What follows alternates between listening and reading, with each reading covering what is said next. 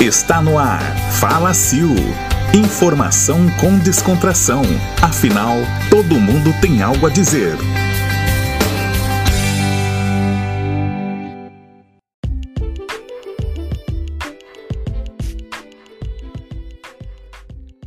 Olá pessoal, como vocês sabem, é, eu sou cristã, né? E de vez em quando eu acordo de madrugada para fazer minhas orações, para refletir, para meditar, para falar com Deus. Essa madrugada eu acordei e me veio à mente as vítimas das chuvas em Petrópolis, depois as de Mariana e tantos outros desastres naturais que, apesar de serem atribuídos a Deus e até mesmo à natureza, são na realidade decorrência da nossa própria negligência, da negligência e descaso humano com as situações, porque as chuvas são regulares. Todos os anos eh, elas vêm no mesma época, com a mesma intensidade, às vezes um pouco mais, um pouco menos, mas sempre vem. E aí eu parei para pensar que há um espírito de acomodação que faz com que as pessoas negligenciem as suas próprias vidas e a de outras pessoas, que inclusive elas amam. É, entretanto, essas pessoas elas não enxergam dessa forma, elas não entendem desse jeito, né? É o que a gente chama de cegueira espiritual, porque elas começam a buscar culpados, porque elas acreditam que o mundo e os governos deste mundo eles devem algo, quer dizer, a responsabilidade nunca é delas, a responsabilidade é sempre de alguém, é do dono da casa, é do prefeito, é do governador. Mas o fato, gente, é que a palavra de Deus diz que esse mundo jaz do maligno. E, portanto, nada disso é natural o Senhor se compadece sim dessas pessoas e poupa a vida delas para que elas possam ter a chance de mudar essa postura, essa visão. Algumas, infelizmente, têm as vidas ceifadas, mas muitas vezes é para que algo ainda pior não aconteça com elas. Sim, existe a possibilidade de acontecer algo pior porque algo pior que a morte é a morte eterna para quem crê na palavra de Deus, não é verdade?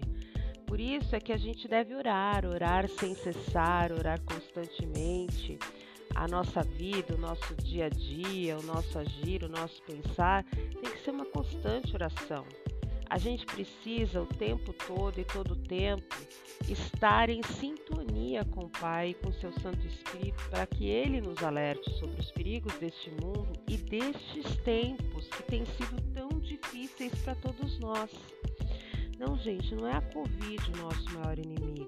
Por incrível que pareça, não é.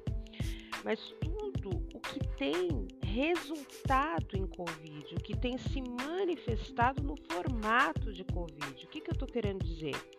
É a ganância humana, o desprezo pelo próprio ser humano, pelo próximo, né? A falta de amor, a maldade em pessoa, né?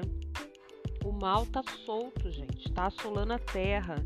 E nós, que somos o exército do Senhor, estamos fracos e relaxados tomando água no ribeiro, sabe? Assim, sentado à beira do rio, tomando aquela água fresquinha, mas deixando de lado a armadura, né? Ou então até vestidos, mas com a armadura relaxada, sabe? A gente quando se afrouxa os cintos para sentar e ficar ali na sombra e água fresca, é mais ou menos por aí. A gente não sabe mais como manejar a nossa espada e a gente acaba caindo nas armadilhas tecnológicas, sabe? Achando que a espada tá na palma da mão. E aí eu não estou falando que a tecnologia é um problema, que a tecnologia é ruim, muito pelo contrário, ela é muito boa, ela é ótima, desde que ela seja bem empregada. E nós não temos feito isso. Nós temos usado a tecnologia para não para acabar com o paralelo 314, né? É, quem não sabe, dá uma pesquisada o que, que é o paralelo 314, mas sim para a gente estar acomodado, relaxado, confortável, tranquilo, sossegado, né? O que, que eu estou querendo dizer com isso? Que muita gente agora é, quer estudar a palavra de Deus ou quer ir para a igreja e tal, e não leva mais a espada, né? Leva a espada tecnológica no bolso, na mão, na bolsa, né? Por que, que eu estou falando isso? Porque vamos pensar num soldado, né? Alguém que serviu o exército, a marinha, a aeronáutica, ou que é um militar pertencente a algum tipo de brigada, polícia militar ou coisa do tipo, né? Um soldado em campo de batalha, ele não vive relaxado ou de forma confortável. Ele vive em constante estado de alerta, mesmo em tempos de paz, em tempos de trégua, quando não há guerra. Ele sabe que a qualquer momento ele pode ser convocado. Por isso ele precisa estar de prontidão, quer dizer, ele precisa estar sempre com o uniforme em dia, arrumadinho, pronto, com seus pertences separados para ir ao campo, né? Todo soldado tem uma pequena mala, uma pequena mochila. E geralmente essa mochila está pronta, ele sabe os itens que tem que ir ali dentro e eles estão ali prontinhos, porque na hora que ele precisar sair, ela tem que estar tá pronta. É, dentro dessa mochila ele tem tudo que ele precisa, tudo que vai ser necessário para ele levar, né, para o campo de guerra, para quando ele estiver indo para a guerra e para o lugar que ele vai ser enviado, para a função que ele vai exercer e que na maioria das vezes ele não tem ideia de onde será, de quando será, de como será, o que, que vai acontecer o soldado, ele até pode levar hoje em dia um celular na bagagem, mas nem sempre esse celular vai ser útil. Por quê? Porque vai ter lugares em que não vai pegar, não vai ter sinal e em outros, pior ainda, ele não vai poder usar, porque senão o sinal dele pode ser rastreado pelo inimigo e ser atacado de repente por conta do celular. E neste caso, como é que você vai enquanto soldado, acessar a sua espada da fé. Como é que você vai vestir a sua armadura de Deus que está lá descrita em Efésios 6, dos versos 10 a 20? É, gente, a gente precisa reaprender a manejar a nossa espada do Espírito, que é a palavra de Deus. Ela precisa estar dentro de nós, ocupar as nossas mentes, os nossos corações. No campo de batalha, cada soldado tem a sua própria arma.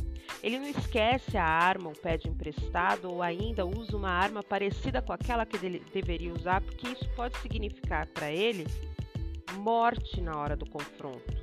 Afinal, por mais que o soldado evite, corra, fuja, se esconda, em algum momento o confronto virá e aí será literalmente matar ou morrer. Porém, se ele morrer lutando com as armas certas, ele, ou melhor, o seu corpo, o seu espírito será sepultado em um lugar de honra.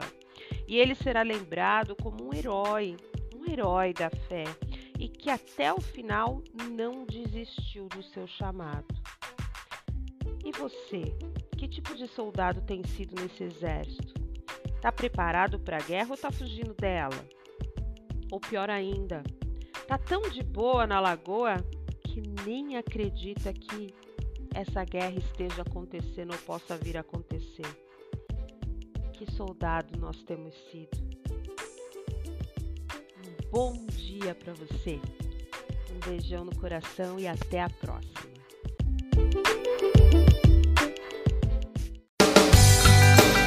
Você ouviu Fala Sil. Informação com descontração. Siga-nos nas mídias sociais e no site da Plena Palavra.